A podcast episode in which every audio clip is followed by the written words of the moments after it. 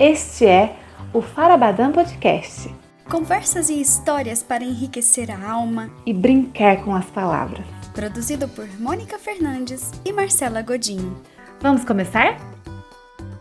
Farabadã!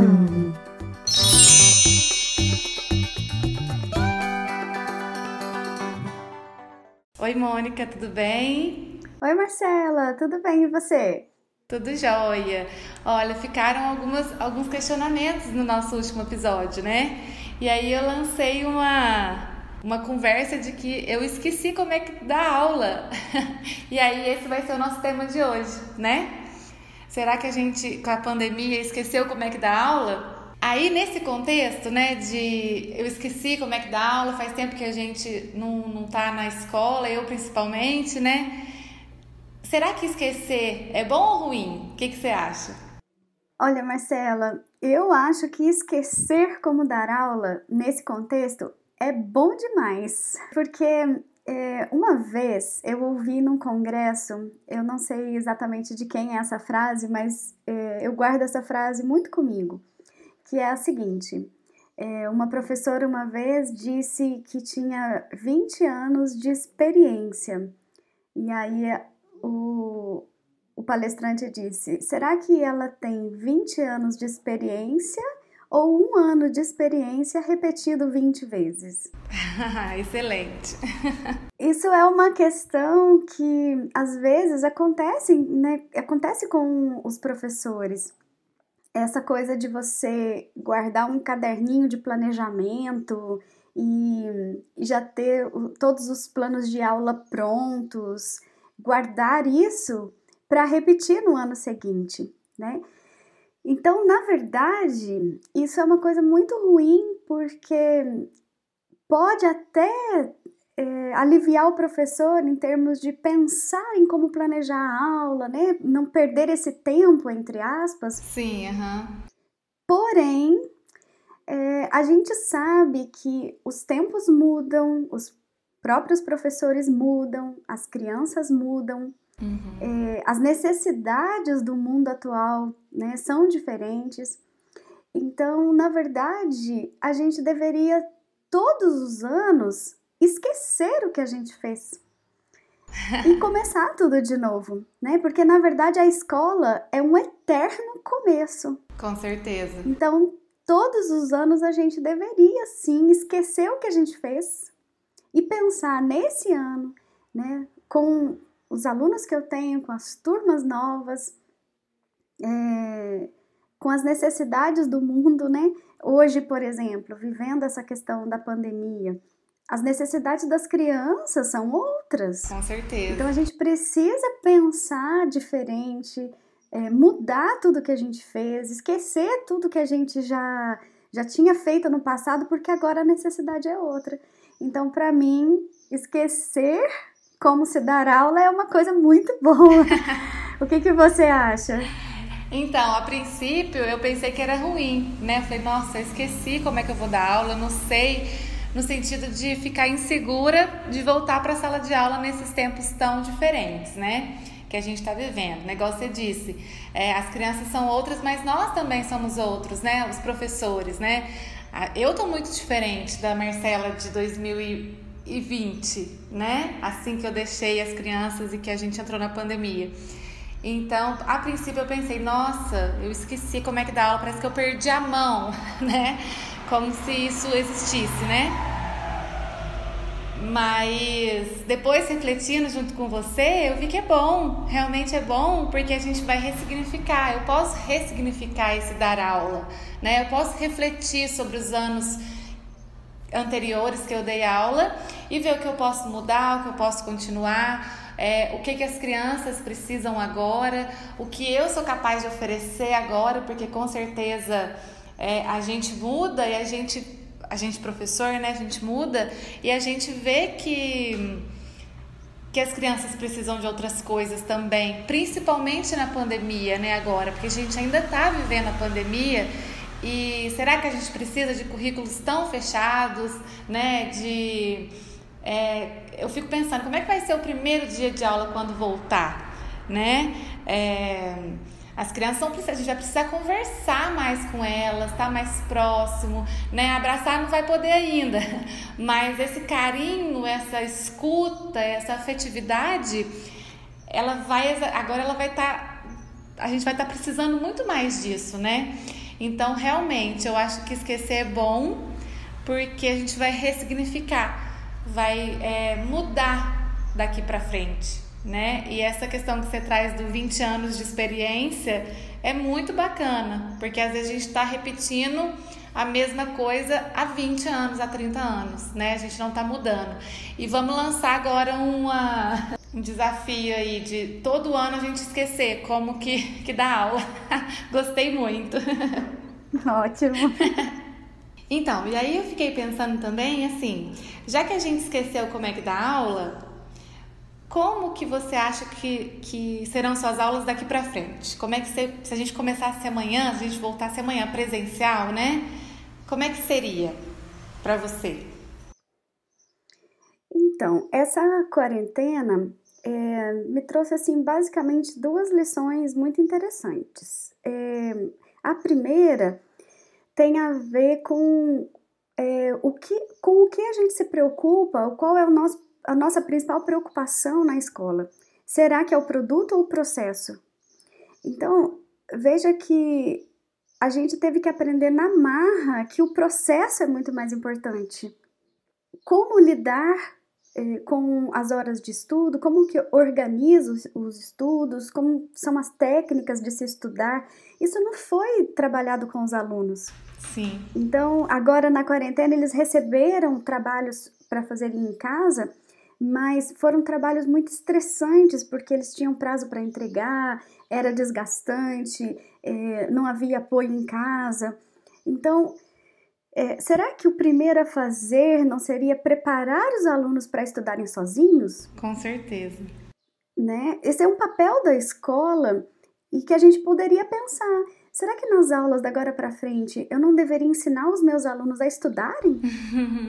Porque eles estão tão preocupados né, é, em, em copiar coisas, em encher o caderno, fazer exercícios que eles realmente não sabem estudar. Ficou mecânico, né, o processo. Exatamente, ficou mecânico o processo e aí isso traz à tona um papel da escola que ela não está exercendo, que é ensinar as crianças a estudarem, né? É, portanto, o processo é muito mais importante do que o produto. Não bastaria somente entregar um, um material que ele fez, né, de exercícios que pode ter, feito, ter sido feito por outra pessoa, enfim, mas é, estudar, ter essa curiosidade. É, por isso que dentro da escola, nas nossas aulas, a gente tem que preocupar com o que as crianças estão é, interessadas o que elas querem descobrir, porque a partir do momento que eu escolho trabalhar na minha aula temas que são interessantes para as crianças, eu posso introduzir, por exemplo, as técnicas de estudo, né? Como elas vão organizar todo o conhecimento que elas estão buscando para saciar uma dúvida que elas têm. Então, é, esse é o papel da escola e é isso que a gente deveria, por exemplo, se preocupar quando a gente voltasse é, para as aulas presenciais, né? Ensinar mesmo as crianças a estudarem. Nós já conversamos sobre isso, a questão dos projetos, né? Quando a gente tem um projeto em que as crianças se interessam, que elas buscam conhecimento, que elas têm o interesse de, de descobrir ou de realizar algo, é, isso proporciona a oportunidade do professor ensinar a criança a fazer resumo, a organizar o tempo em que ela vai para a internet, tempo que ela vai para a literatura, é, fazer anotações, registros no caderno. Então, isso é ensinar a criança a estudar. Então, a gente viu com essa pandemia que as crianças realmente não é, sabiam estudar, né? Então, para elas foi realmente difícil. E eu falei que são duas lições que eu aprendi, a segunda tem a ver com a questão emocional que você falou aí né, no início sobre é, é, receber esses alunos, né? a gente não vai poder abraçar, mas a gente vai precisar conversar. Então, lidar com as coisas emocionais, é, com as preocupações em relação ao mundo atual, ao fato de se pegar uma doença, isso é uma coisa que tem que ser conversado, que tem que ser lidado né, é, no dia a dia da escola, mas também é, lidar com frustrações. É, quando eu não conseguir fazer a tarefa, como é que eu lido com isso? Como que eu resolvo esse problema?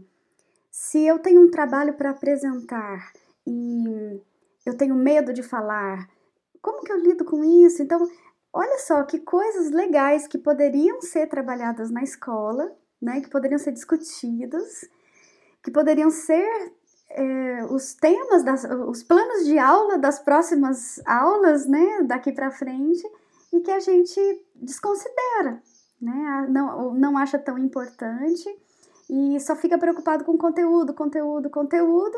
E na verdade a gente viu agora com essa pandemia que realmente o conteúdo não é o principal. Exatamente. Né?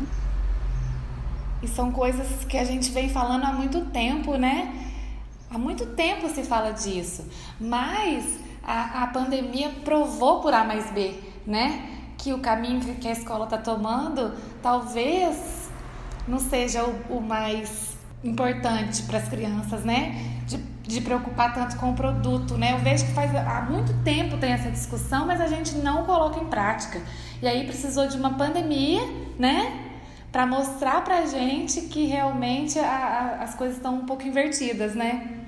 Eu também fiquei pensando nisso, né? Que a gente tem que ouvir mais as crianças, né? A gente fala tanto em dar voz para as crianças, e, mas a gente não, no dia a dia, parece que a gente não, não, não vê tempo de que a criança, ela precisa, ela, a gente não dá o tempo para a criança falar. A gente quer falar tanta coisa, a gente quer, a gente está tão preocupado com o conteúdo, com o produto, né, como você disse, e a gente esquece da criança, do ser humano, né? Às vezes a gente esquece até da gente mesmo, né, do professor humano que está ali dando aula, né?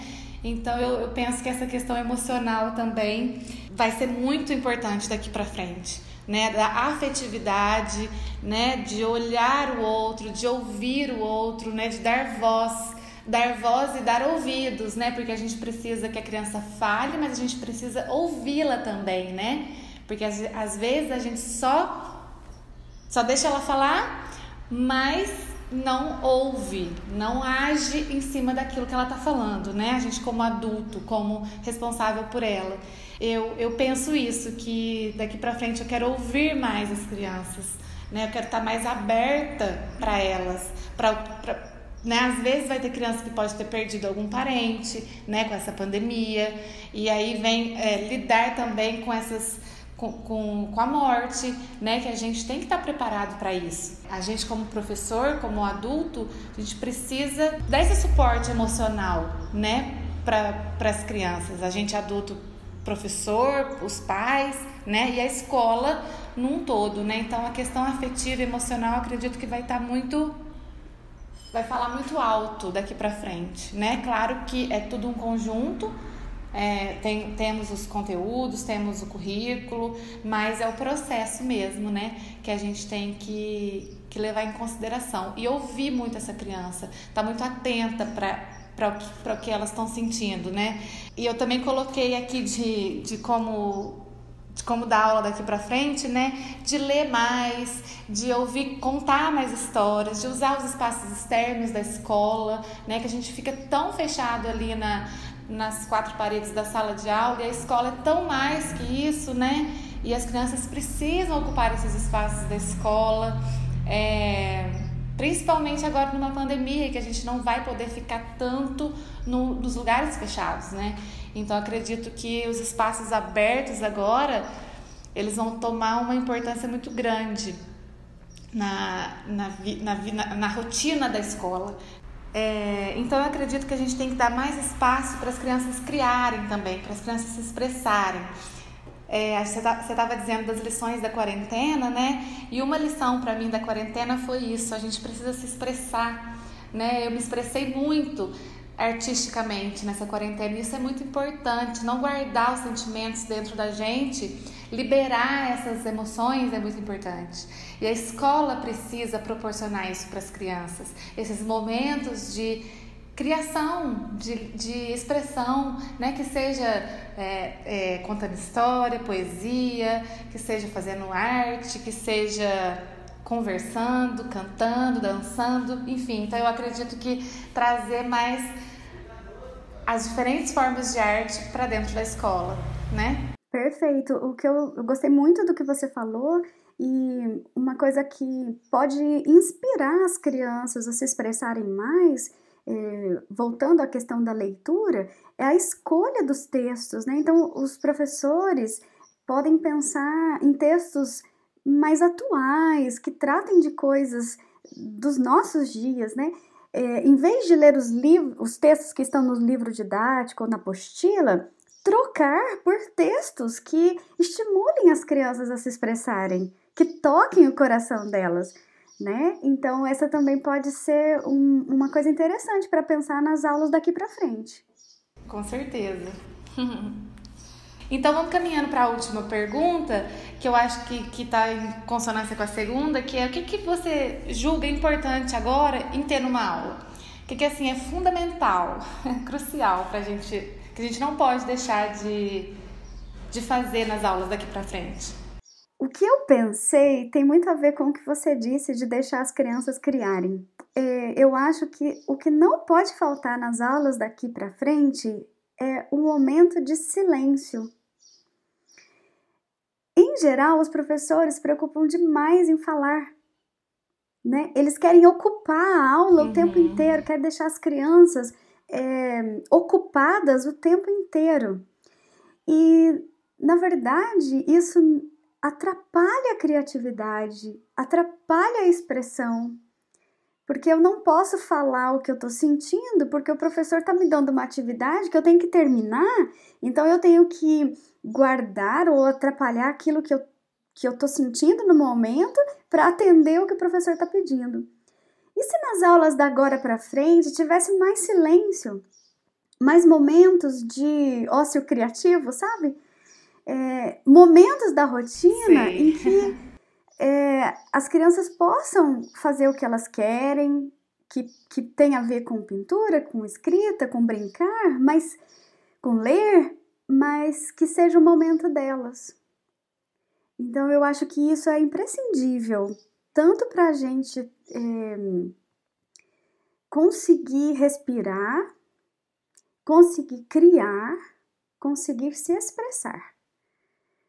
Então é, é realmente, sabe, é, cortar essa mania que o professor tem de falar o tempo inteiro e de dar atividades o tempo inteiro. É. Né? É, eu li uma crônica de Rubem Alves que me fez pensar bastante nisso.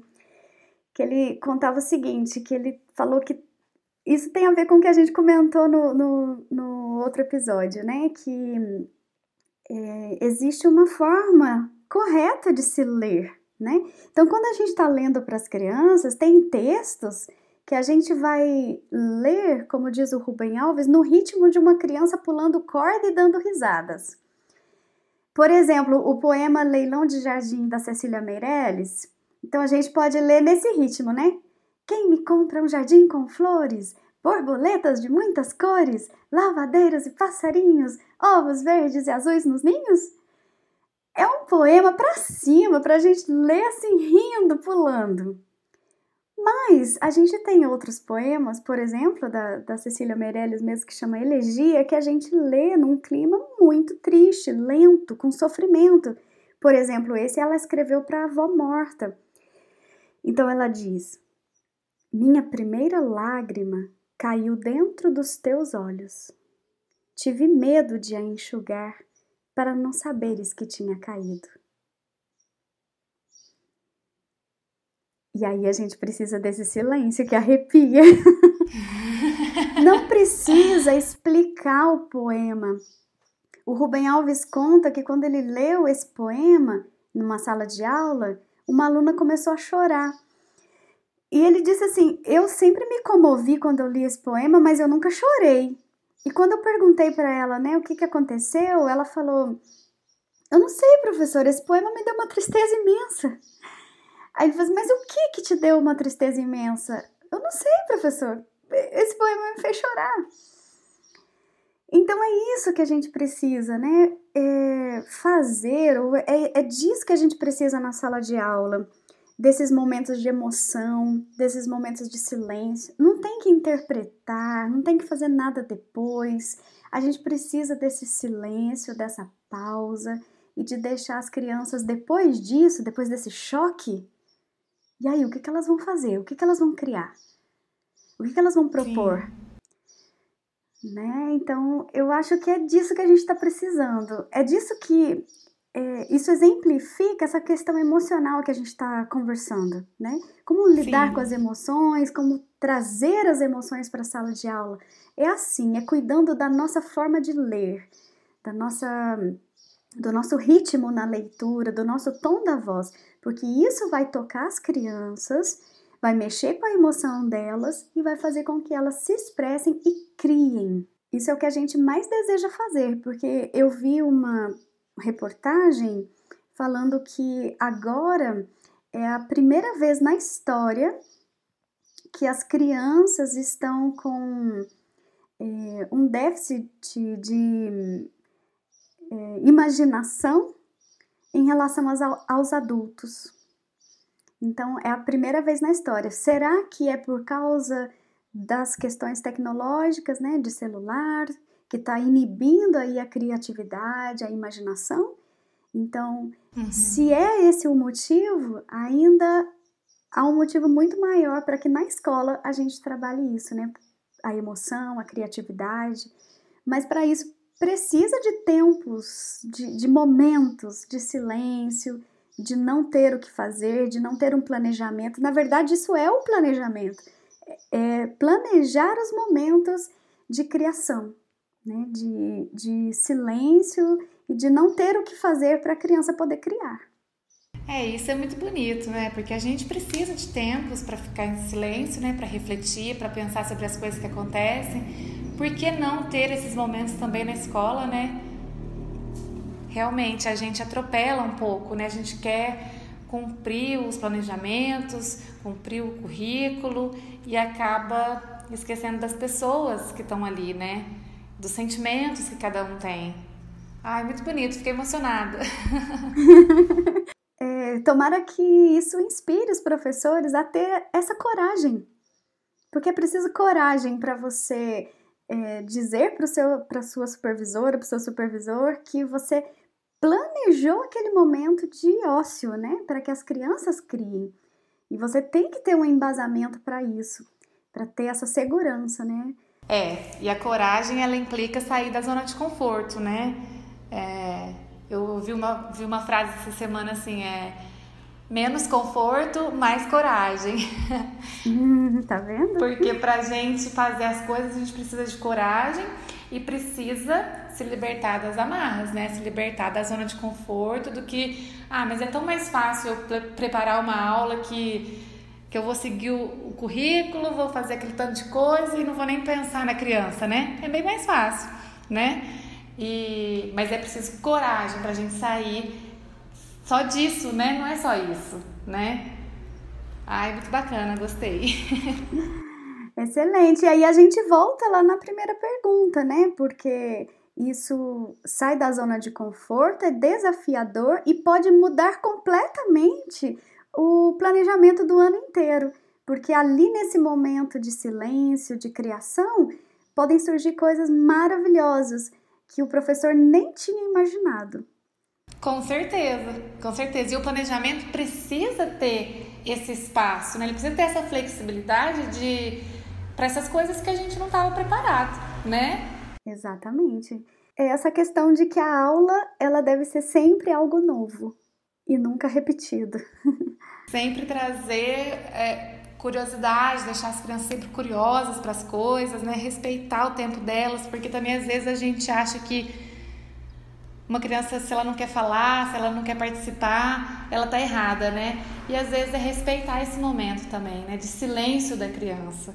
Né? A gente não precisa estar falando o tempo inteiro, que é o que você acabou de dizer, né? A gente tem que, que, que olhar mais para as crianças. Inclusive, dar voz é inclusive deixar ela não falar, né? É respeitar o momento dela não, dela não querer falar, né? Perfeito. E aí eu fico pensando assim que alguns professores podem se perguntar, né? Mas será que não vai virar uma bagunça? Será que não vai ter né, uma loucura dentro da sala de aula? É, aí é que precisa o embasamento, né? Porque se o professor ele tem como embasamento essa, essa veia artística, né, que nós estamos tendo aquele silêncio ali para estimular a criatividade e a criação, é, ele vai proporcionar isso. Então, ele pode preparar a sala de aula com vários cantinhos, com materiais diferentes, para que as crianças vão para aqueles cantinhos à medida que elas sentirem essa necessidade a partir de uma leitura que você fez. Então, não é que você não planejou e que a sala vai virar uma bagunça que você vai perder o controle. Não, tá tudo planejado. O momento de silêncio, o momento de criação. É, e aí, se a criança. Mas e o que, que se a criança perguntar o que, que a gente vai fazer agora? Você já vai ter uma resposta para isso. Agora você é que vai dizer o que, que nós vamos fazer.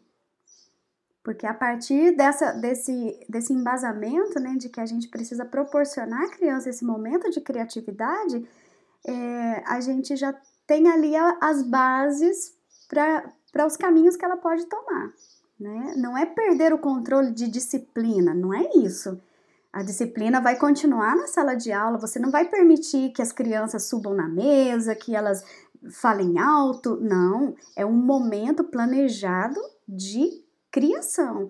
E para isso é preciso rotina, né? A criança precisa é, continuar nessa rotina de que aquele momento ali é o momento dela. Ela vai se expressar da forma que ela quiser, o, o que vier a, a, em sua emoção. Mas tá, é, ele está planejado, ele está na rotina. É, e, igual você disse, né? O planejamento agora ele tem que estar tá muito mais consolidado, né? Muito mais é, preparado porque senão vira bagunça sim. Mas tem que estar, tá, como você muito bem disse, tem que estar tá muito bem planejado, mais do que do que nunca, né? O que eu tinha colocado como importante agora é a leitura e a contação de histórias. Eu acho que a gente pode recorrer à literatura, né, para para saber lidar com essa com esse novo mundo, né, com esse mundo é, ainda na pandemia e depois pós-pandemia, né? E aí é, a gente, o professor, preparar esses momentos de leitura, de contação de história, de ler poemas, de ler os diversos gêneros, né? A gente é muito preocupado ainda com a escrita, né? Mas a escrita não acontece sem a leitura, né? E nesse momento quem tem que ler para as crianças somos nós, né? Que eles ainda não dominam a, a a leitura, né? Então, esses momentos de leitura eu também considero muito importantes, né? E não só leitura, leitura, a contação, a encenação, é, a dramatização, as várias formas de se ler um texto, né?